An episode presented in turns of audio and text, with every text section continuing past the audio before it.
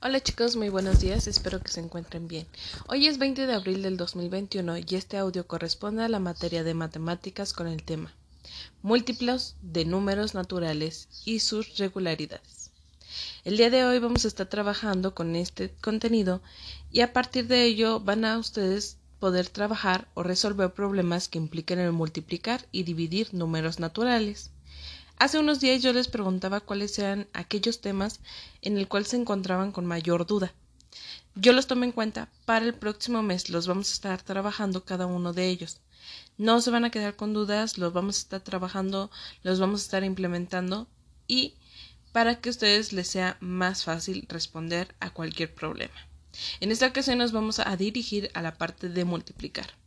En ciertas situaciones se requiere conocer el doble, el triple, el cuádruple de una cantidad. ¿Qué quiere decir esto? Si por ejemplo tenemos el número 3, el doble de 3 sería, tendríamos que o sumar o multiplicar. 3 por 2, 6. O 3 más 3 y nos da 6. Lo mismo pasa con el triple. El triple de 3, 3 por 3, 9 o 3 más 3 más 3 nos da 9. Y el cuádruple, que es el 4 veces el 3, sería multiplicar 4 por 3, 12. Entonces tendríamos que también sumar 3 más 3 más 3 más 3 y nos daría 12. Entonces, incluso multiplicar más veces, ya sea cuádruple, quíntuple, sextuple, todos, toda la cantidad que se nos pide en algún momento. Por ejemplo, si ustedes eh, van y quieren comprar un producto que cuesta estos tres pesos, pero se necesita una docena, para pagar se debería de multiplicar 3 por 12. ¿Y ustedes cómo lo responderían? Pues igual, este, tendrán que hacer la operación correcta y según el algoritmo que, que este corresponde para poder responder a 3 por 12. Tendríamos que multiplicar el 3 por 12 o sumar 3 veces 12. Pero ¿cuál sería más fácil, chicos? Exactamente, multiplicar. De manera convencional, nosotros organizamos en carácter común y dentro de, la caja de cubarín o lo que es la caja aritmética, una forma más fácil de, de, de poder hacer las multiplicaciones de una operación. Por ejemplo, en este caso tenemos que una docena, pues son 12. Este número 12 se colocaría en la parte de arriba y donde está el 2, que son unidades, colocaríamos en la parte de abajo de ese 2 el número 3, porque 3 y 2 son unidades, siguen siendo unidades, no son decenas ni son centenas, son unidades, estos dos. Recuerden, la forma en cómo se organiza es siempre unidades con unidades, decenas con decenas, centenas con centenas. ¿Sale? Entonces, tenemos que organizarlo de esta manera. Y ya cuando lo organizamos de esta manera, nada más tenemos que hacer multiplicación. El 3 por 2, exactamente, 6. Y colocamos ese 6 abajo donde van las unidades. Siempre, todas, unidades con unidades, decenas con decenas, centenas con centenas. Y ese 3 todavía nos falta multiplicarlo por 1. 3 por 1, 3. Pero como ya es del 10, ya son, ya son decenas. Entonces ese 3 ya va en la parte de las decenas. Entonces nuestro resultado sería 36. ¿Sale? Esta forma la van a estar trabajando este, posteriormente en algunas actividades, pero David Mateos, espérenme por ahí, vamos a estar trabajando también en su caja aritmética, pero ya cuando me avisen que la tenga. Si no tiene una, también uh, dígame porque le puedo crear una. A David a David.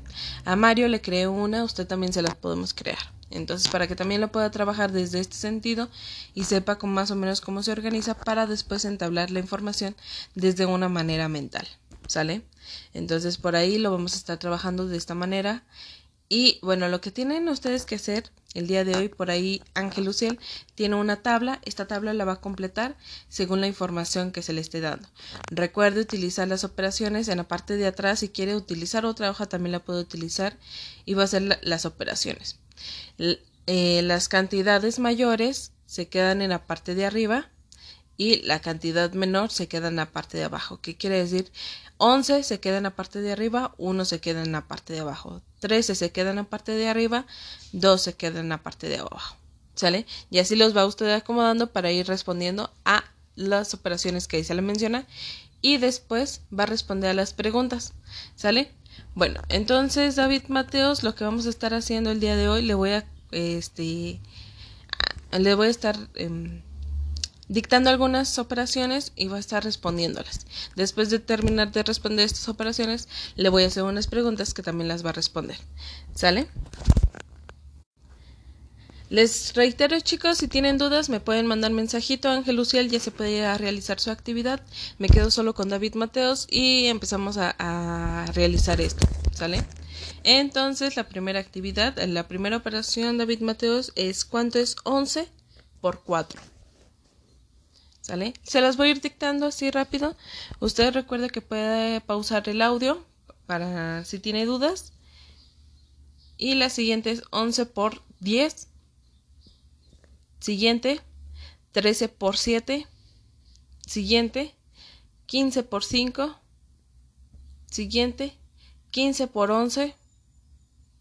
Siguiente, 17 por 2.